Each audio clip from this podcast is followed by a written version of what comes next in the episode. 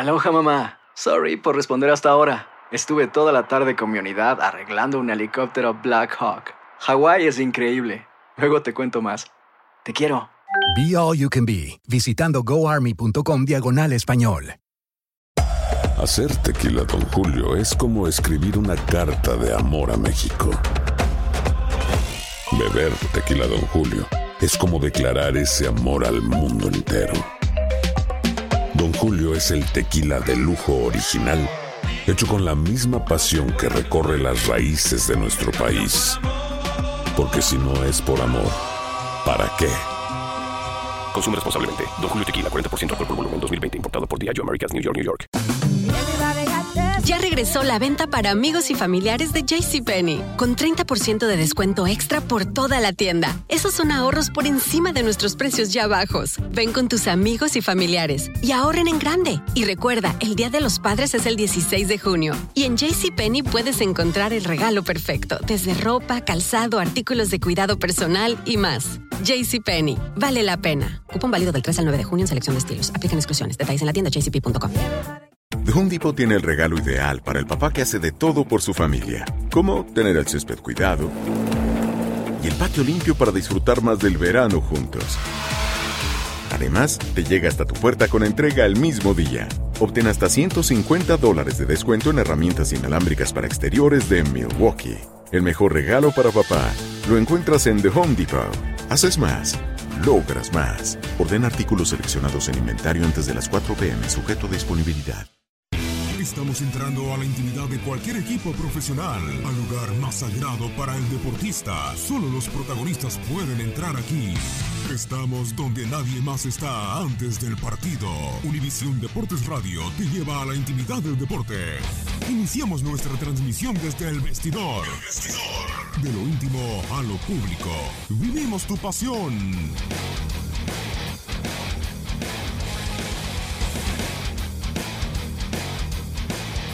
¿Qué tal? Muy buenas tardes. Tengan todos ustedes bienvenidos al vestidor a través de Univisión Deportes Radio. Bienvenidos a otra edición eh, más de este programa.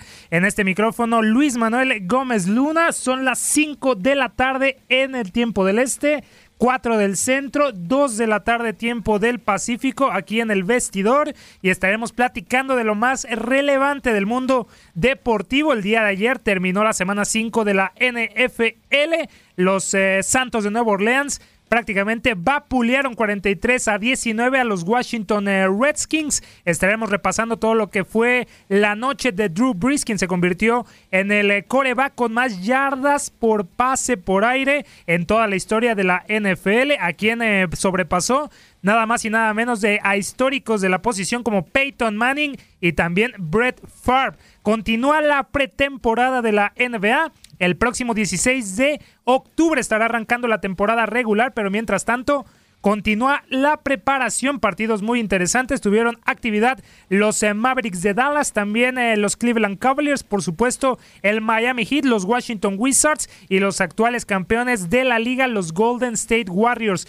También en eh, más información del mejor básquetbol del mundo, Chris Bosh este antiguo jugador que perteneciera a esa tripleta fantástica del Miami Heat con LeBron James y Dwayne Wade, decidirá si se retira en el próximo All-Star de 2019 y deja entrever que podría jugar para los New York Knicks en los próximos meses. Por supuesto, todo el final también de la semana 32. Quedan solamente dos jornadas en la MLS, la Major League Soccer, en donde el Seattle Sounders cerró prácticamente, podríamos decirlo, o entró a zona de clasificación a la postemporada, derrotando 4 por 1 a unos ya eliminados y campeones de la US Open Cup, el Houston Dynamo. Continúa la actividad también del octavo Masters 1000 de la temporada del tenis, el ATP de Shanghai. Esto y más también lo estaremos platicando pero no estoy solo en esta edición del vestidor porque me acompaña mi compañera Katia Mercader. Katia, ¿cómo estás? Gusto saludarte. Esta edición del vestidor tenemos mucha, mucha información. Hola Tate, ¿qué tal? Sí, con mucho gusto saludándote a ti, a todos nuestros amigos, amigas que nos acompañan. Gracias de antemano por seguirnos.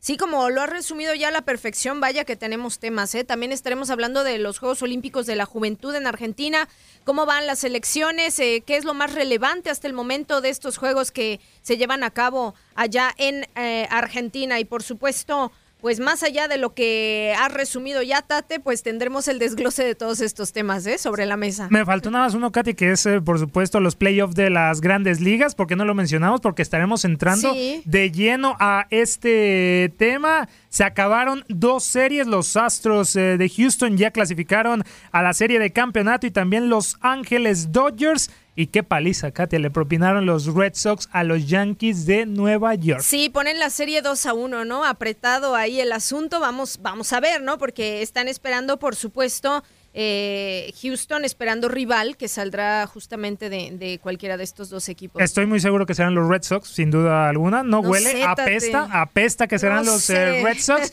después de esta paliza, pero también estaremos escuchando la opinión de Luis Eduardo Quiñones, la voz autorizada, la voz favorita cubana, por supuesto. Pero sin más, les damos la bienvenida a este programa El Vestidor. Sin embargo, Katia, ¿cuáles son nuestras eh, vías para que estén a, al contacto? Claro que sí. A ver, tenemos a disposición las redes sociales. En Facebook nos encuentran como Univisión Deportes Radio. El Twitter, arroba Udeportes Radio. El teléfono en cabina es el 1-833-867-2346. WhatsApp nos puede contactar de igual manera en este sistema de mensajería 305. Esa es la clave de área. El número 297-9697. Hay que agregar un más uno, al igual que al teléfono, si es que nos llama o nos intenta contactar desde el extranjero. Repito el número de WhatsApp, más 1-305-297-9697. No hay pretexto para que no esté en contacto con nosotros. ¿Tu cuenta de Twitter, Katia? Sí, en arroba Katia Mercader. La de su servidor, arroba Luis Manuel G12. Sin más, les damos la bienvenida aquí en El Vestidor. Univisión Deportes Radio. Y como lo veníamos adelantando, la, la, paliza de los Red Sox 16 por uno sobre los Yankees de Nueva York fue uno de los resultados en los tres partidos que se suscitaron el día de ayer. Habrá actividad también este día de los playoffs de las grandes eh, ligas, pero para platicar más a fondo de lo que fueron el juego 3 de los Astros contra los Indians y el juego 4 de los Dodgers contra los Bravos y también el juego 3 de los Boston Red Sox contra los Yankees de Nueva York, me da muchísimo gusto saludar en la mesa del vestidor a Luis Eduardo Quiñones. Luis, ¿cómo estás? Eh, gusto saludarte. ¿Qué te parecieron estos tres juegos? ¿Qué tal, Tate? ¿Qué tal? Muy buenas tardes. buenas tardes también a Katia. Un gusto estar por acá eh, para actualizar el tema del béisbol. Efectivamente, la postemporada al rojo vivo ya tenemos definida la serie de campeonato de la Liga Nacional. Cerveceros de Milwaukee contra los Dodgers de Los Ángeles, que ayer se impusieron a los Bravos de Atlanta. Los Astros de Houston ya esperan por su rival que saldrá de esta serie divisional de Yankees de Nueva York contra Medias Rojas de Boston. Ya lo decían, ayer una masacre en Yankee Stadium, victoria de los Medias Rojas de Boston, 16 carreras por una sobre los Yankees de Nueva York. ¿Qué pasó, Luis? ¿Estaba Severino? bueno, ¿eh? Estaba Luis Severino, pero como se dice, le entraron por los ojos. Usted ve el marcador y dice, 16 carreras de Boston. Fue un festival de jonrones, fue un festival de batazos. Pues no, solamente un cuadrangular de Brock Hall, que por cierto logró el ciclo, la llamada escalera en el béisbol de las grandes ligas, sencillo, doble, triple y cuadrangular. Fue el único bambinazo que conectaron los Medias Rojas de Boston ayer en este desafío. El cuadrangular con un poco de polémica, ¿eh? Porque se lo conectó al catcher. ¿Vale o no? Por supuesto que vale. Pues, por supuesto, pero con la polémica. Con la polémica. No, yo creo que no pasa con polémica. Hay muchos que le están quitando ese mérito a, Brock Hall. Eh, Aaron Boone decide poner a lanzar a uno de sus receptores, Austin Romain. Esto por lo abultado del marcador. Una tendencia que estamos viendo en el béisbol últimamente. No estoy de acuerdo en poner a jugadores de posición a lanzar a. Otra cosa es que haya un jugador de posición, casi siempre un jardinero, con potencialidades y que usted diga un día, eh, lo voy a probar a ver qué pasa, y, pero con un objetivo, con, con, una estrategia de quizás en un futuro convertirlo en lanzador. Como está el caso de Shohei Otani, que viene de Japón con potencialidades como pitcher y también como bateador. Pero esto que hizo ayer Aaron Boone eh, fue tirar ya el juego por la ventana. Estaba perdiendo cuando yo y muchos de los conocedores del béisbol eh, están convencidos que el juego de pelota, como dijo Yogi Berra, se acaba cuando se acaba. Usted tiene que seguir batallando hasta el final. Sin embargo, ayer decide Aaron Boone colocar a Austin Romain a lanzar. Le conecta a Brock Hall el cuadrangular y de esta forma completa el ciclo sencillo, doble, triple y cuadrangular en este choque. Una victoria de 16 a 1. Sí, fue una masacre, fue una paliza, pero es solamente un juego. Sí, de Hoy es un día nuevo. Hoy salen a jugar el quinto desafío, el cuarto desafío, perdón, de esta serie divisional allí en Yankee Stadium. Yo no dudo que hay una recuperación de los Yankees de Nueva York. Para terminar con el choque de ayer, ya tú lo mencionabas, Tate, el caso de Luis Severino. Pierden los Yankees en esta serie divisional a su mejor hombre. O sea, su mejor carta eh, sale perdiendo en el choque de ayer. Solamente tres innings. Le conectaron siete indiscutibles. Permitió seis carreras que fueron limpias. Regaló un par de boletos y ponchó a dos. Mientras que por los Medias Rojas de Boston, ¿quién lo iba a decir? Nathan Iovaldi. Tuvo una sensacional salida, siete innings completos, cinco indiscutibles, una carrera limpia, no regaló boletos y ponchó a cinco bateadores contrarios. En cuanto a la ofensiva, Brock Hall fue el dueño del show con este ciclo. Destacar también en el choque de ayer por los Medias Rojas de Boston a Mookie Becks, que se va de 5-2 con dos carreras impulsadas, dos anotadas. Andrew Benintendi de 3-2 con tres remolcadas, dos anotadas, un par de boletos. JD Martínez se fue de 3-1 con dos carreras impulsadas. El dominicano Rafael Devers de 6-2 con una impulsada, dos anotadas. Sander Bogars de 6-2 con par de carreras eh, anotadas. Y por último, Cristian Vázquez, que se fue de 6-2 con una remolcada y también una carrera anotada. La ofensiva de los Yankees de Nueva York, Aaron Josh de 4-1 se ponchó en una ocasión. Luke Boyd de 3-1 con una anotada, par de ponches. Giancarlo Stanton de 4-2 en el choque de ayer, pero no pudo impulsar.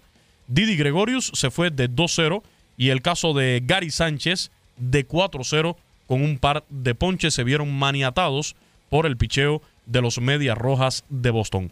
Hoy, ¿cuáles son los pitchers designados para trabajar en el cuarto juego de la serie que va a comenzar ya en el horario de la noche? Choque está previsto para iniciar a las 8 y 7 minutos, tiempo del este, en Yankee Stadium. Rick Porcelo por los Medias Rojas de Boston y Sisi Sabatia por los Yankees de Nueva York. Repasemos la hoja de ruta de estos dos lanzadores. Rick Porcelo en postemporada no tiene victorias. Tiene tres derrotas en juegos de playoff y un promedio de carreras limpias de 5.33 en un total de 12 juegos, de los cuales ha abierto 4 con 25 entradas y un tercio de actuación. En esta temporada, Rick Porcelo 17 juegos ganados, 7 perdidos, 4.28 de efectividad en 33 desafíos, los 33 fueron aperturas.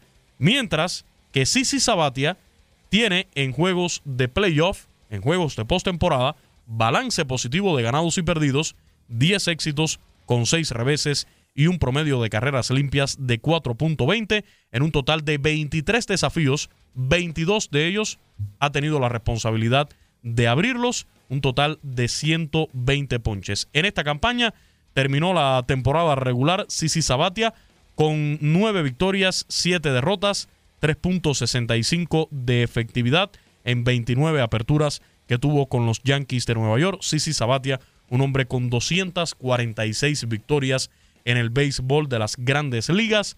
Todo un veterano ya y que muchos, un veterano de 38 años y que muchos ya consideran va a ser su última temporada con los Yankees de Nueva York. ¿Cómo recuperarse, Luis, los Yankees después de esta paliza? Lo has dicho, es un nuevo día, una nueva jornada, un partido nuevo, pero no es normal que te claven 16 carreras, ¿eh? Recuperarse olvidando lo que sucedió en el día de ayer. ¿Y se Eso es podrá? clave. Sí, se, se- se ¿Y Aaron puede. Tiene que podrá? poderse. Sí se puede, sí se puede hacer. Borrar el casete. No sucedió nada ayer. Fue un juego más. Terminó 16 a 1, como si hubiera terminado dos carreras por una. Y a enfrentar este desafío desde cero a luchar por la victoria. Aaron Boone, no sé si tendrá que hacer algunos cambios en el line-up de los Yankees de Nueva York. Va a enfrentar a un pitcher de calidad en el día de hoy. Si tuviera que ser necesario, pues estaría realizando algún que otro cambio en la alineación, pero creo que lo más importante desde el punto de vista psicológico es olvidar lo que sucedió en el día de ayer. El derecho de los Medias Rojas de Boston, Rick Porcelo, derecho de 29 años de edad, ya yo comentaba, eh, frente a los eh, Yankees de Nueva York este año, tiene balance de dos victorias sin derrotas y promedio de efectividad de 2.31, aunque permitió cinco carreras en cinco y un tercio de actuación en su única salida allí en Yankee Stadium.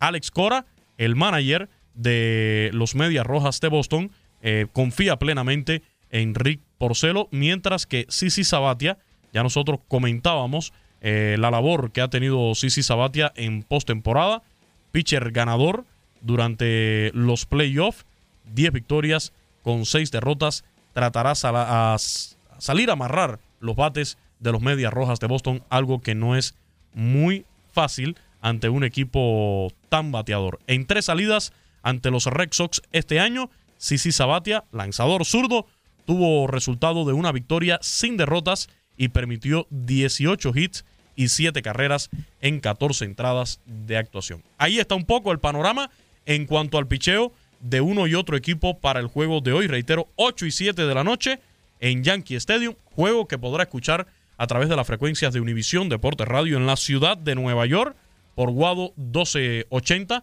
Allí, como siempre, con los detalles de los juegos de los Yankees de Nueva York. Pero vamos a escuchar las palabras del el puertorriqueño Alex Cora, manager de los Medias Rojas de Boston, al término del choque de ayer, con la victoria 16 por 1 sobre los Yankees y con la meta de ganar el juego de hoy para tratar de sentenciar ya esta serie divisional.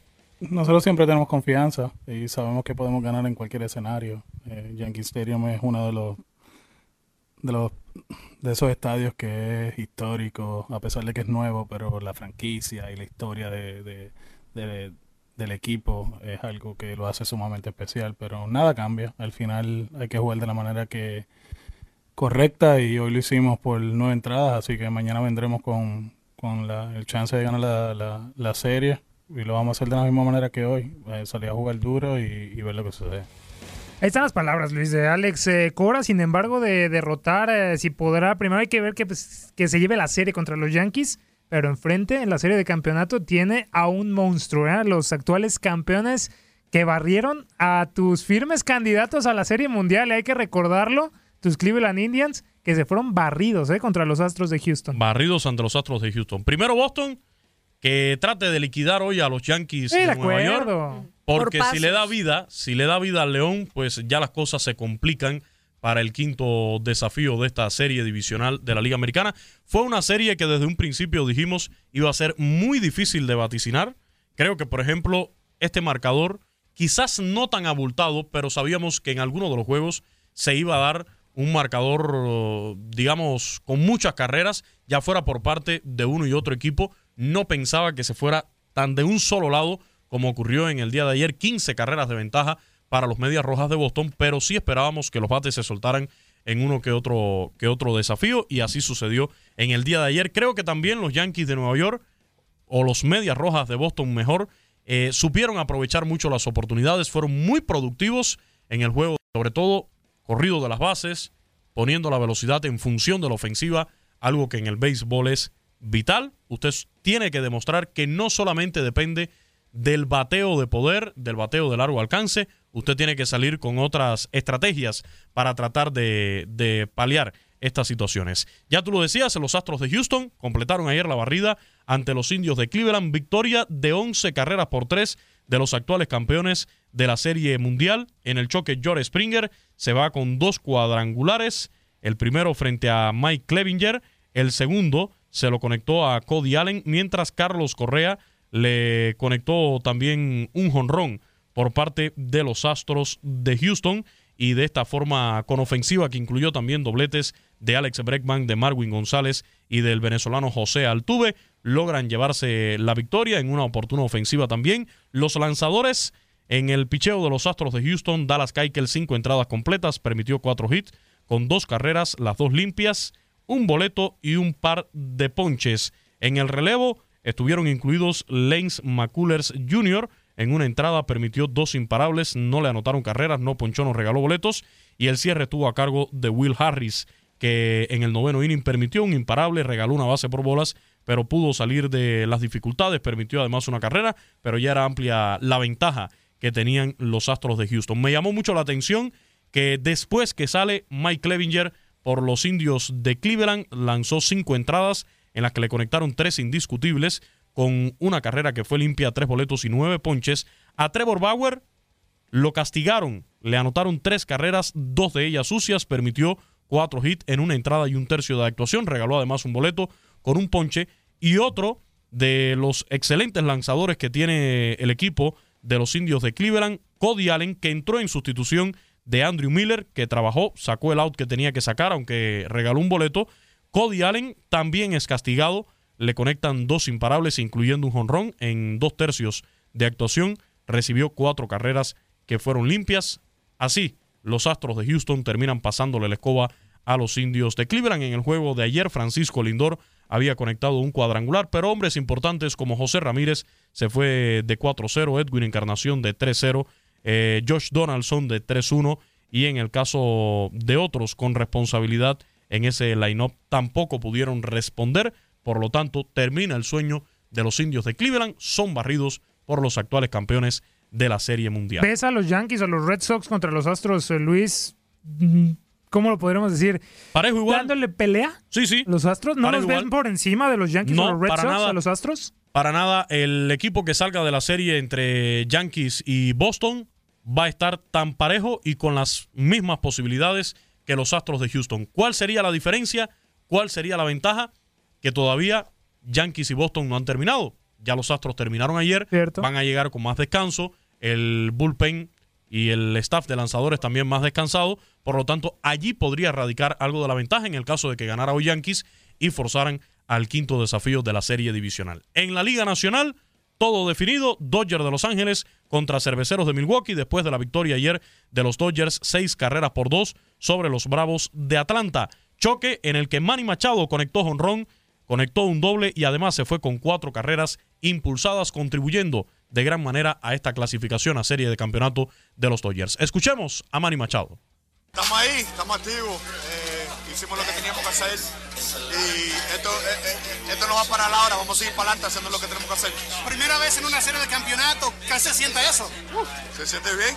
Vamos a ver lo que pasa, todavía falta juego, falta mucho, mucha oportunidad, estamos disfrutando este, este momento que estamos aquí adelante, siempre como siempre y, y vamos a seguir para adelante mañana. Y dos celebraciones más faltan, ¿verdad? Todavía faltan dos y la, y la grande todavía no ha llegado. Ahí está Manny Machado, hombre que fue clave. Otro que despertó ayer a la ofensiva fue el cubano Yaciel Puig. En el juego se va de 3-2 con una carrera anotada. Recibió un boleto, se ponchó en una ocasión. Escuchemos al cubano Yaciel Puig en medio de la fiesta de los Dodgers de Los Ángeles allí en el Clubhouse después de conseguir esta victoria sobre los Bravos de Atlanta en el cuarto juego que le da el pase a la serie de campeonato. Me siento muy alegre, todos mis compañeros se sienten muy alegres, la organización está muy contenta. Otra vez, como dijimos, seis veces consecutivas en los playoffs. Ahora tenemos que ir y prepararnos cada día para poder vencer al gran equipo de Milwaukee, para poder pasar a la World Series. Han celebrado todos los años desde que subiste. Se vuelve monótono. Claro que no, ¿verdad? Si llegamos aquí hay que disfrutarlo cada día y Dios, no, Dios nada más nos da esta oportunidad, tenemos que disfrutarla. Ahora seguimos avanzando y nos vemos contra el gran equipo de Milwaukee y que ganen mejor en el terreno.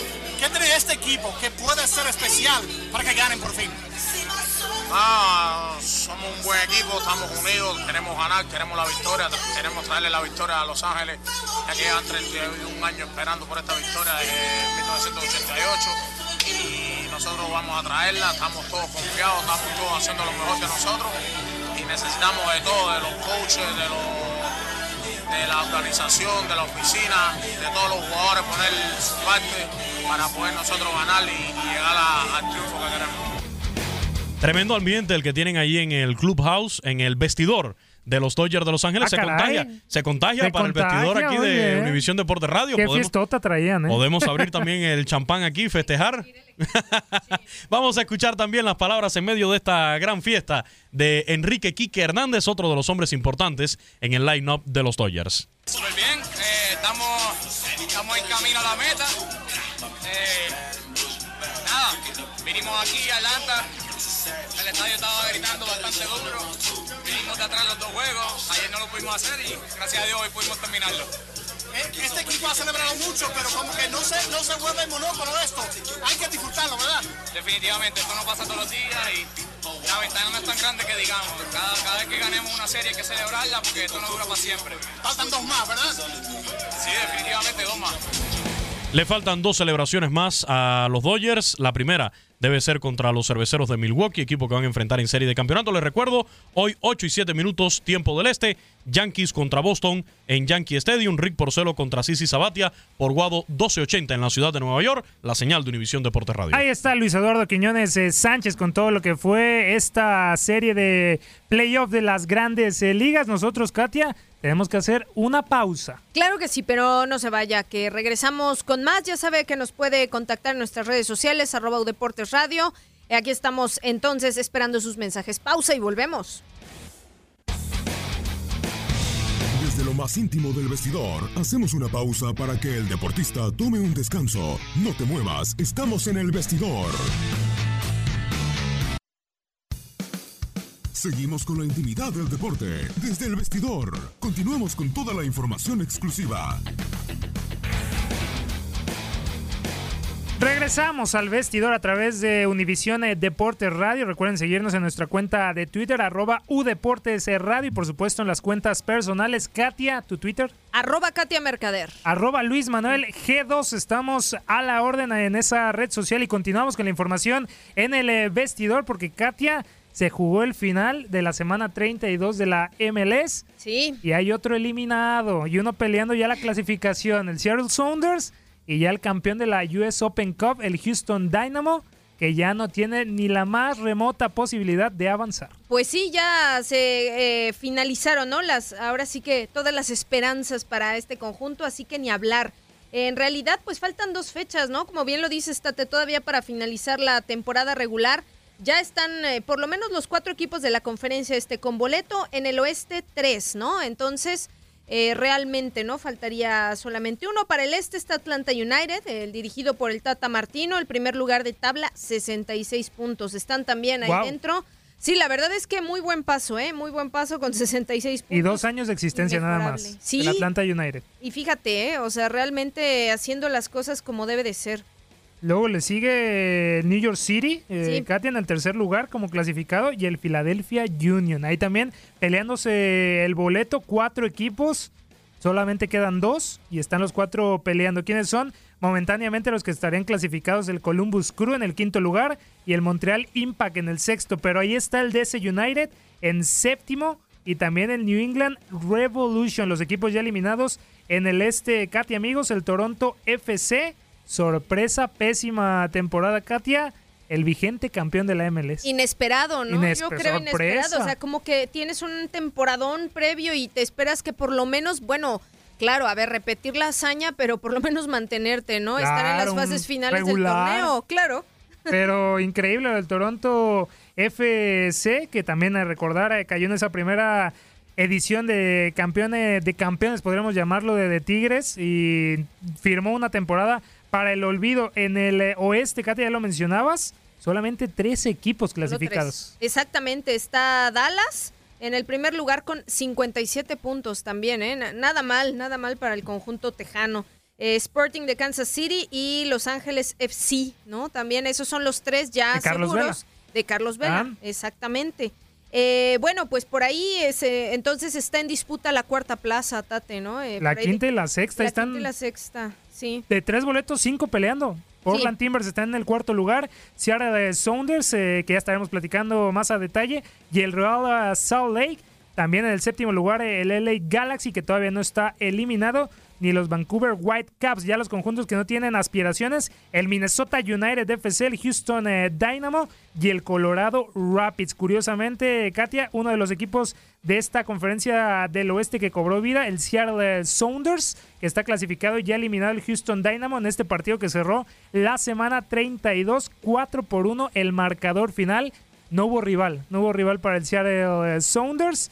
¿Y quiénes metieron los goles, Katia? Pues sí, ni hablar. Ahorita, ahorita te lo, te lo doy, lo tienes, si lo tienes tú. Sí, sí, sí, de sí, Katia. a la mano. De Marcus este- Beasley solamente al 87 del Houston eh, Dynamo. Will Bruin por parte de los Seattle eh, Sounders. Cristian Roldán al 34. Y Víctor eh, Rodríguez Romero un doblete al 64 y al 73. Así que el Seattle Sounders está ya peleando ese, esos boletos para ir a, a playoff de la MLS y el Houston Dynamo ya eliminado. Pero ¿qué te parece. Katy, si escuchamos al técnico del Houston Dynamo? A Wilmer Cabrera, adelante con las palabras del técnico colombiano. Sí, no, lamentablemente hoy fue un, fuimos desconocidos en, en todo sentido, tanto en, eh, sobre todo defensivamente. Eh, dimos muchas ventajas desde el comienzo y, y el equipo no, no tuvo solidez defensiva. Y individual y colectivamente no, no, no- nos fuimos, fuimos cometiendo errores y abrimos espacios que, que el, el otro equipo eh, los capitalizó muy fácil. Así que mm, a, a pesar de eso conseguimos un gol en el, en el primer tiempo y el árbitro lo anuló. No sabemos por qué. Claro gol. Eh, él dijo que el balón se había ido del campo y obviamente no salió.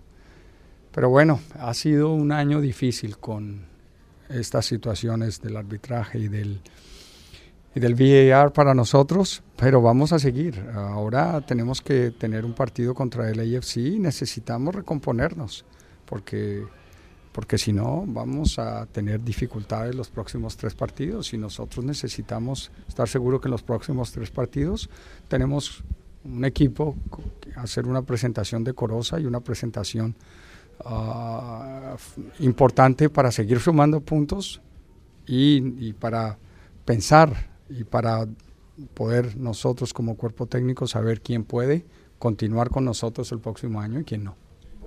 Es obviamente ellos han jugado todo el año de titulares y eh, los perdemos, entonces eh, afecta, ¿no? Eh, siempre afecta el hecho de no tenerlos, porque son titulares y, y, y- pero mm, poco a poco pienso que nos fuimos ah, los jugadores se fueron acomodando cuando tuvimos la pelota y luego empezamos a llegar un poco más, empezamos a mostrar un poco y, tuvimos algunas llegadas, no, no, no, eh, y en la que convertimos, no lo anularon, entonces, ah, bueno, eh, tenemos que seguir mirando quién puede darnos una mano y quién está listo para que podamos eh, tratar de conseguir mejores resultados y, y jugar mejor. Nada, todo estaba claro. Lo que me sorprendió fue que nosotros entramos tan fríos, tan planos y tan ah, con faltos de, de concentración. Eso, eso me sorprende y porque, porque uno cuando está jugándose una final que le da la clasificación a, a- a los playoffs y que se tiene que jugar la vida, no puede jugar de esa manera. Bueno, nosotros no estamos contentos de quedar eliminados en la, en- en- en los, de los playoffs. Quedamos eliminados tres partidos antes. Esto es, esto es un golpe muy duro.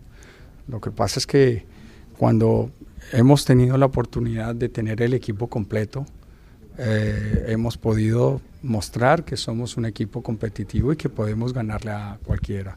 Y por eso ganamos la US Open Cup.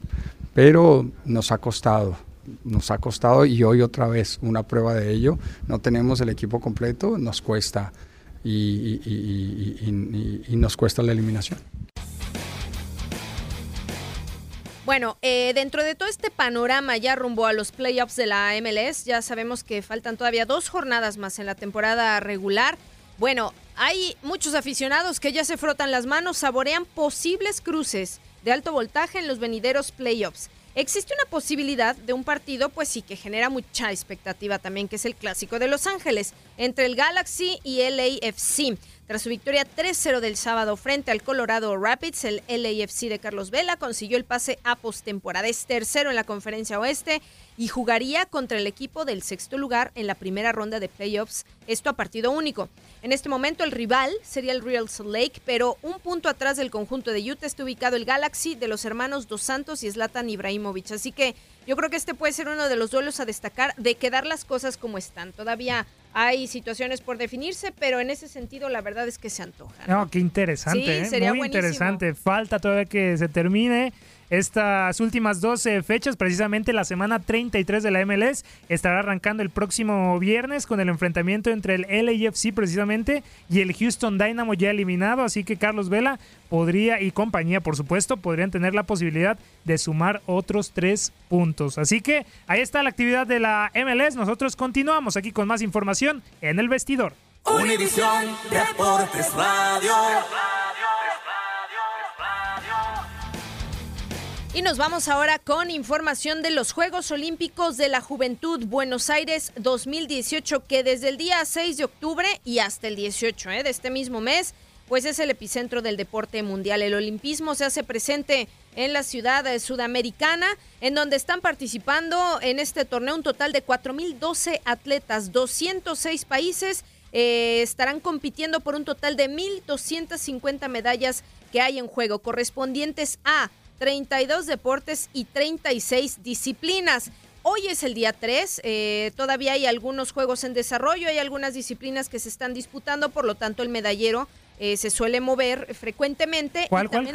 ¿El sí, sí, medallero? el medallero. Pero no había medallero, sí. Pues, a no ver. entiendo. eh, Sí, a ver, lo que pasa es que no lo están publicando ahí en, en la. Villa Olímpica, etcétera. Eh, no están haciéndolo precisamente por un tema, eso lo ha dicho ya el Comité Olímpico Internacional, por un tema como de. mm, eh, a ver, ahora. ahora Competición, Sí, es decirlo, como- rivalidad, Sí, sí, sí, es como. más mm, valores.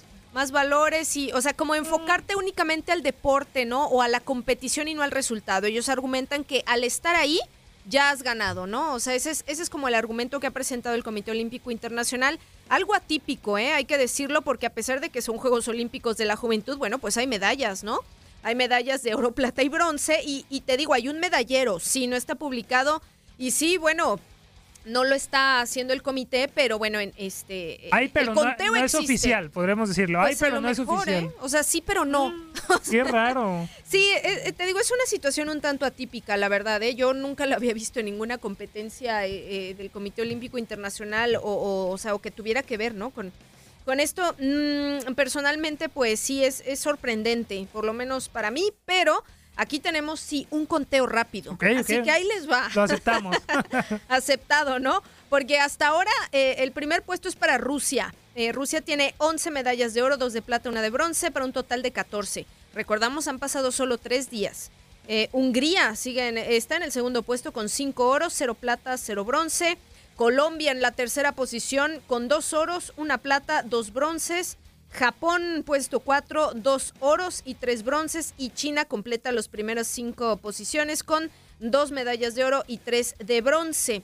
Bueno, y de ahí vamos a ver, porque para México ya cayeron dos medallas también, una de oro y una de bronce. Así que se ubica, pues sí, en el escalón 13 por el momento, con estas dos preseas, Tate. Sí, también esas dos eh, que mencionabas de México, Katia, amigos, sí ya cayeron eh, más eh, preseas doradas. Hay que recordar, Yadira Hernández fue la primera con 17 años en alterofilia, en que colgarse la medalla de oro.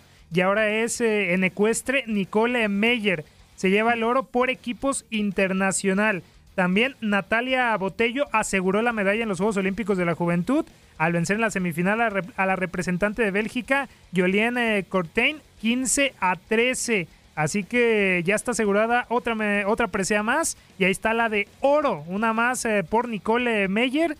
Bueno, hasta el momento, ¿Sí, con todos los países en la juventud, Katia, Sí. México ya en sus primeros tres días, dos de oro y otra más de bronce. Y la es, de- exactamente, es interesante, sí. ¿eh? Sí, sí, sí. Y sabes que, a ver, estos juegos eh, realmente tienen una importancia eh, destacada precisamente porque por la edad de los atletas eh, es muy común ver en disciplinas como gimnasia olímpica, por ejemplo, eh, que las gimnastas, las atletas, pues sean ya chicas de 13, 14, Sí. 15 años, ¿no? Y que están ya retirándose a los 20 prácticamente, ¿no? Entonces, ¿de qué hablas aquí? De que estos, eh, estos juegos son como una especie de semillero, es como un previo Una a lo mejor a los decirlo. Olímpicos. Claro que sí. Exacto, ¿no? Interesante. O sea, lo que mencionabas de Yadira también, eh, la primera medallista, Katia a los 12 años empezó ah, en la alterofilia, tiene 17. fíjate. Esperamos que sea promesa, pero ahí están, lo- la tercera edición, si no me equivoco, de los Juegos Olímpicos de la Juventud en Buenos Aires 2018. Muchos días de actividad quedan, eh, Katia, y se lo estaremos llevando en el vestidor. Sí, claro que sí. Y fíjate que e- es cierto, ¿no? Eso que tú decías, Tate, sin duda, la verdad es que, eh, eh, y sobre todo porque hay disciplinas como muy interesantes, ¿no? Que incluso son nuevas, como el breakdance, por ejemplo. Caray. Exacto, ¿no? Entonces, bueno, también es parte de eh, este y otros seis deportes, ¿no? Que estarán debutando en, en Buenos Aires. Entonces, pues oye, la escalada deportiva, el kiteboarding también, futsal, por cierto, balonmano de playa, eh, patinaje de ruedas también. Bueno, ese ya lo, eh, ya lo, ya lo habíamos visto, ¿no? En alguna otra competición, pero bueno, eh, interesante esto que se plantea en Argentina. Sí, sí, sí, sí, sí. Estaremos muy ah, al tanto de lo que suceda en eh, Buenos Aires 2018 y por lo pronto ahí le trajimos el medallero, que no es medallero, no es oficial, pero ahí está, por supuesto, las posiciones en Buenos Aires 2018. Nosotros continuamos aquí en el vestidor. Univisión Deportes Radio.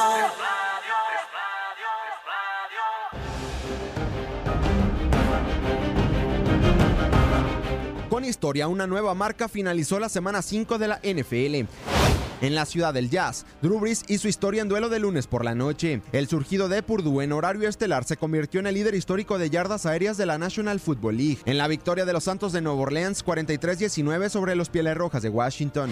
Antes del juego, Brees solo necesitaba 201 yardas para superar la marca de 71.940 del histórico Peyton Manning. Fue en los minutos finales del segundo cuarto cuando el número 9 de los Santos conectó un pase de anotación de 62 yardas al novato Trequan Smith para convertirse en el líder pasador de todos los tiempos. En ese momento el Superdomo de Nueva Orleans se rindió ante su héroe Drew Brees. Ante 70.000 espectadores, el histórico mariscal de campo de Nueva Orleans terminó el juego con 363 yardas y 3 pases de anotación. Además, Brees está a un solo pase a las diagonales de llegar a los 500 touchdowns por aire en su prodigiosa carrera.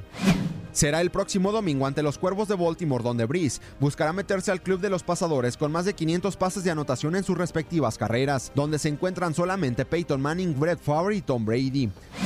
Con la victoria, los Santos de Nueva Orleans, después de un inicio complicado de temporada, están colocados en primer lugar del sur de la Conferencia Nacional con cuatro victorias y una derrota. Por su parte, los Pieles Rojas de Washington, su mariscal de campo Alex Smith, lanzó para 275 yardas y fue interceptado en una ocasión. Además, el ataque terrestre totalizó apenas 39 yardas.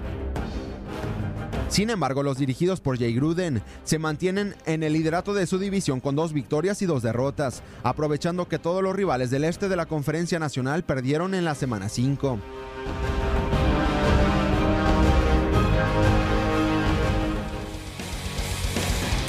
Ahí está, gracias a Gustavo Arturo Rivadeneira por este resumen del Monday Night de Football, este partido que cerró la actividad de la semana 5 de la National Football League. Los eh, Santos de Nueva Orleans derrotaron 43-19 a los Washington Redskins. Este marcador eh, terminó en segundo plano. ¿Por qué lo decimos? Porque el coreback de los Santos de Nueva Orleans, eh, Drew Brees, lanzó un pase de touchdown de 62 yardas al novato Trequan Smith y se convirtió en el líder pasador de todos los tiempos en la NFL por eh, aire, yardas por aire e impulsó a los New Orleans Saints, por supuesto, a esta victoria que ya les mencionábamos. Breeze llegó al partido necesitando 201 yardas para superar la marca previa de 71.940 yardas de Peyton Manning. Cabe resaltar también que sobrepasó a un mítico de los Green Bay Packers como Brett Favre y ya Drew Brees terminó con 250 yardas y dos touchdowns al medio tiempo. Esto le permitió ya ser reconocido en el medio tiempo del eh, encuentro en esta victoria de los Santos de Nueva Orleans contra los Washington Redskins. ¿Qué dijo también el eh, entrenador de los Santos de Nueva Orleans, Sean Payton, acerca de esta marca? Aquí escuchamos las palabras del entrenador en jefe. Yeah, I mean, absolutely. You know, th- there's some throws we threw today. Sí, absolutamente. Hubo algunos pases que eran obras de guion. Su progresión podría ser un conjunto diferente de receptores. Hizo algunos pases hoy en las costuras que fueron significativos. No puedo recordar muchos balones que hayan tocado el suelo. Ha pasado un tiempo desde que no hemos sido castigados en un juego. Thomas Morstead hizo que su viejo entrenador de patadas viniera a su primer juego esta noche para verlo jugar y poder verlo sostener. Una de esas noches donde los chicos jugaron bien por adelantado. La protección fue buena y ese fue un equipo que jugó muy bien a la defensiva.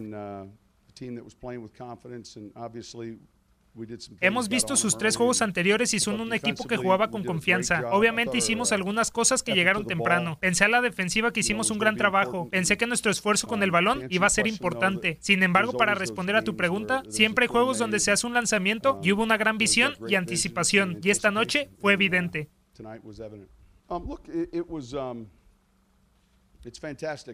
Fue fantástico y estoy seguro de que será más especial. Siempre es difícil cuando ese momento ocurre en un juego. Quieres asegurarte de que no afecte las emociones de tu equipo con respecto a ganar el juego.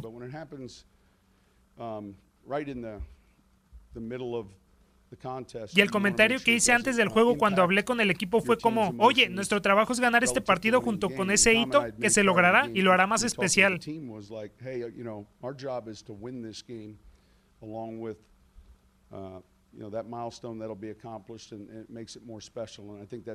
Creo que eso es cierto y creo que los jugadores, los entrenadores, cada uno de nosotros sentimos que necesitábamos estar en el punto. Tenemos un equipo que juega bien juntos Um, porque no quieren decepcionarse entre sí. Siempre es un buen rasgo. En las últimas dos semanas sentí eso y ciertamente esta noche en relación con todo lo que estaba en el juego.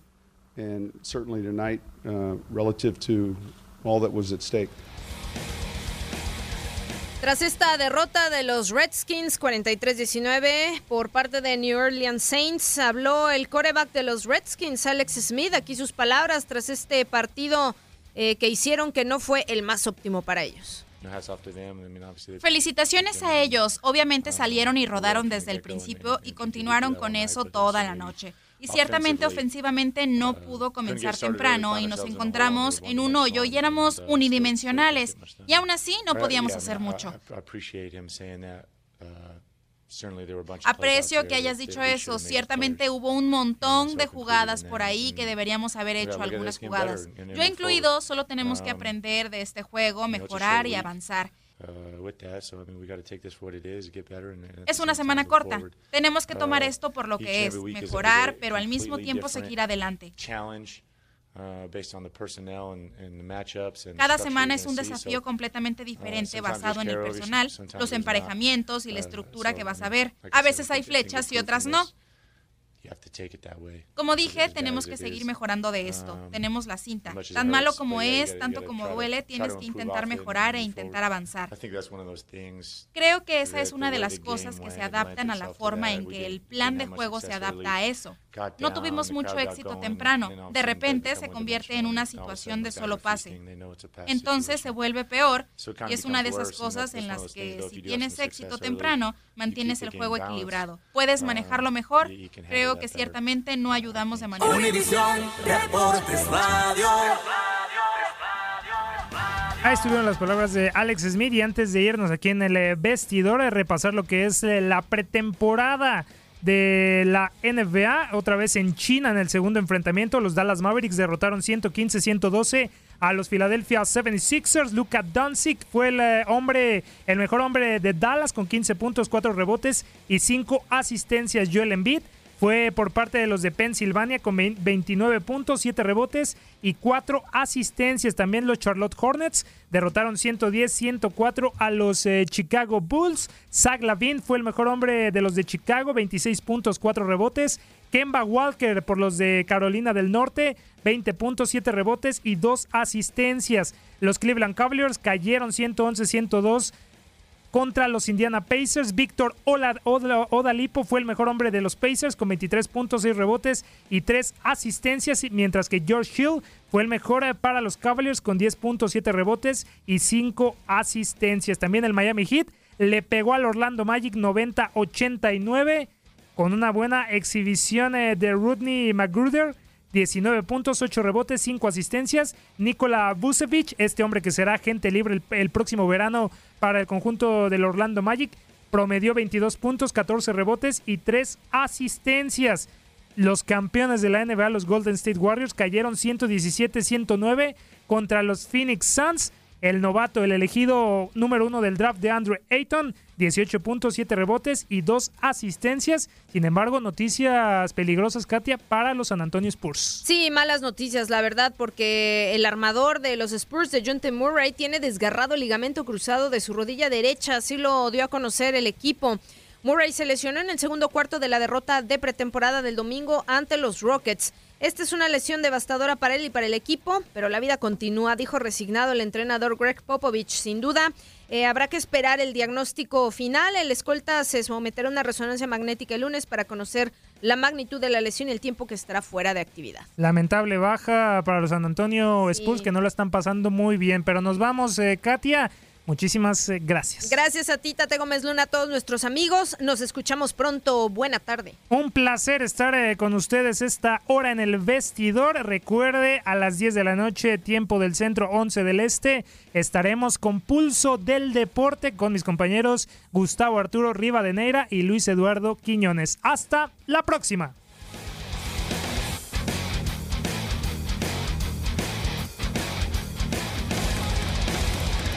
Aloha mamá. Sorry por responder hasta ahora. Estuve toda la tarde con mi unidad arreglando un helicóptero Black Hawk. Hawái es increíble. Luego te cuento más.